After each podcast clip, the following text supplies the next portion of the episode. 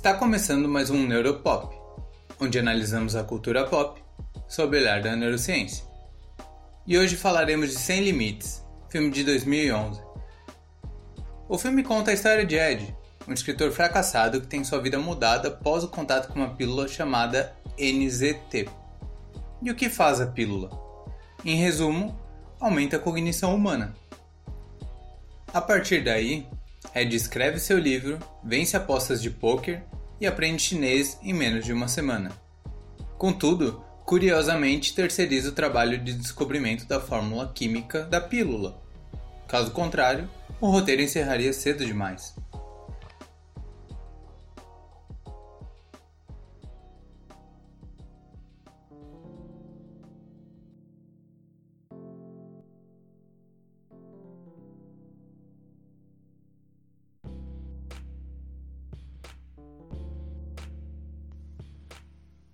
Assim como Lucy, Sem Limites vai explorar a famosa ideia de que utilizamos apenas uma porcentagem do nosso cérebro.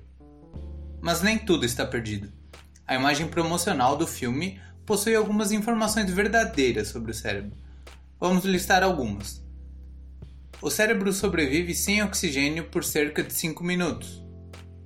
O número de neurônios é de cerca de 100 bilhões. Cada neurônio possui de 1000 a 10 mil conexões sinápticas. O número atual de neurônios é contabilizado em 85 bilhões. Agora vamos ao que importa. É possível alguma droga dar um boost no cérebro? A resposta é sim, mas não do jeito que você espera. Cafeína, assim como demais estimulantes, promovem um aumento no nível de atenção. E se há mais atenção, então há maior retenção de informação. Porém, o cérebro sofre um efeito de rebote assim que o efeito termina. O neurocientista Oliver Sacks relata que em certo momento da vida utilizava anfetaminas, uma vez por semana, em uma biblioteca, para ter melhor aproveitamento no estudo. Contudo, também relatou desgaste intenso nos dias seguintes.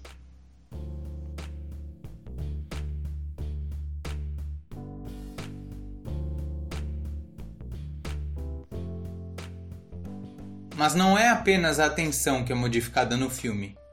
Há também um nível insano de criatividade. E aqui começa um problema ainda maior. Algumas drogas conhecidas associadas à criatividade são o álcool, em baixa dosagem, e psicodélicos em geral. Então, para se obter o efeito completo do NZT, seria necessário juntar propriedades de duas ou mais categorias de fármacos. E aqui você me pergunta: tá, mas qual o problema? Para começar, os estimulantes agem sobre o sistema dopaminérgico, os psicodélicos sobre o sistema serotoninérgico. Então, seria necessário conhecer todas as implicações da modulação conjunta desses dois sistemas. Além disso, há um problema de não especificidade das drogas atuais. Em palavras simples, as drogas possuem ação global no cérebro, então não adianta nada a gente saber quais áreas específicas do cérebro precisam ser moduladas, uma vez que as drogas vão agir em todas as áreas.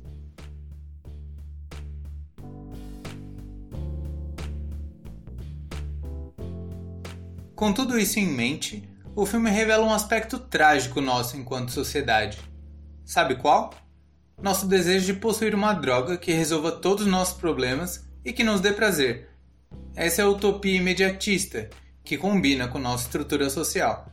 Então, ao invés de se exercitar, alimentar e dormir melhor, preferimos abrir mão disso tudo e desejar uma droga milagrosa, que jamais chegará.